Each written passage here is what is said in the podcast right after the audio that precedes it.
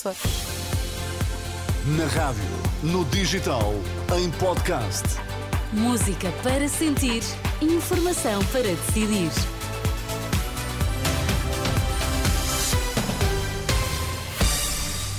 Notícias às quatro na Renascença, edição do Miguel Coelho. Boa tarde, Miguel. Sónia, boa tarde.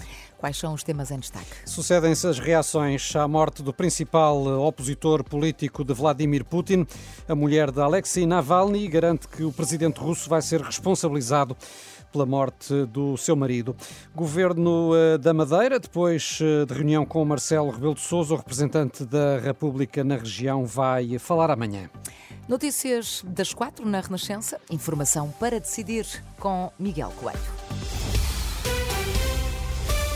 A mulher de Alexei Navalny diz que não sabe se deve acreditar que o marido morreu. Numa primeira reação, Yulia Navalnaya defendeu que Vladimir Putin tem de ser responsabilizado pela morte do ativista e eh, principal opositor russo, lançando um apelo à comunidade internacional. De qualquer forma, se isso é uma verdade, eu quero que o Putin todas as pessoas que estão a trabalhar junto do Putin, os amigos do Putin, o governo do Putin, sabem que vão responder por aquilo que eles têm feito, como o nosso país, como a minha família, como o meu marido. Eles vão ter que tomar esta responsabilidade. E este dia chega, já não falta muito.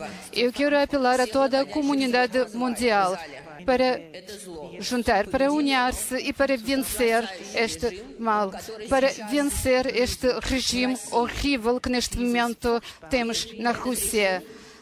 As declarações da mulher de Alexei Navalny, com tradução da RTP3, eh, numa declaração produzida há poucos minutos, eh, no dia em que foi conhecida a morte do opositor ao regime eh, russo.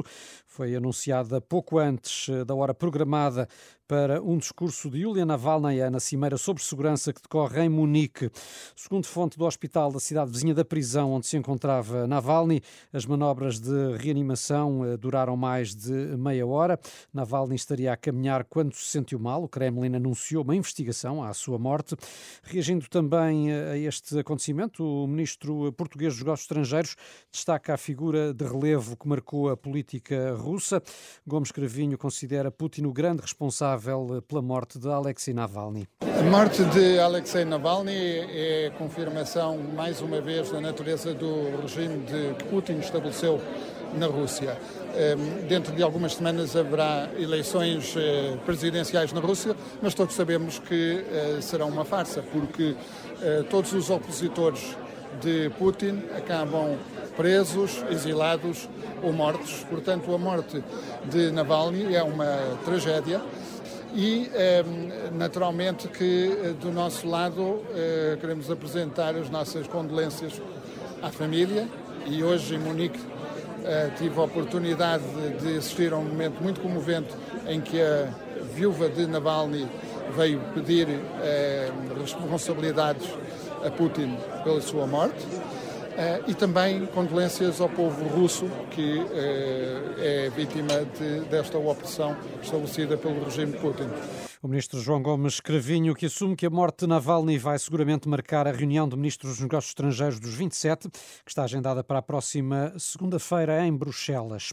Futuro político da Madeira, o representante da República vai falar amanhã às três da tarde.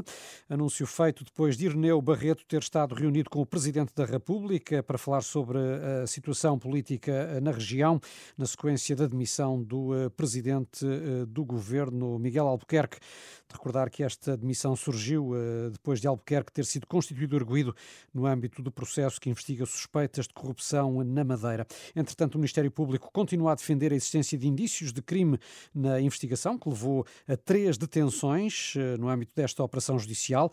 Em comunicado, o organismo liderado por Lucília Gago lamenta ainda o longo período que decorreu entre as detenções e o despacho do, do juiz de instrução, que classificou de incomum as três semanas que mediaram a detenção e o momento em que foram anunciadas as medidas de coação que, recorde-se, que colocou os três eh, suspeitos em liberdade, apenas sujeitos a termo de identidade e residência.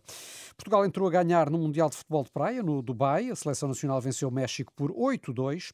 O segundo jogo do Grupo D está marcado para o próximo domingo, às 5 da tarde. Nesse dia, Portugal vai defrontar o Brasil. E mais dois ciclistas da extinta equipa W52 Futebol Clube do Porto admitem ter-se dopado. Ricardo Mestre, vencedor da Volta a Portugal em 2011, e Samuel Caldeira assumiram os factos em tribunal no segundo dia do julgamento da chamada Operação Prova Limpa. Ambos disseram ter recorrido ao doping de livre vontade e com a conivência do diretor desportivo Nuno Ribeiro, também ele arguído ao todo, são 26 os arguídos eh, deste processo, Sónia, e que estão a ser julgados em Passos de Ferreira.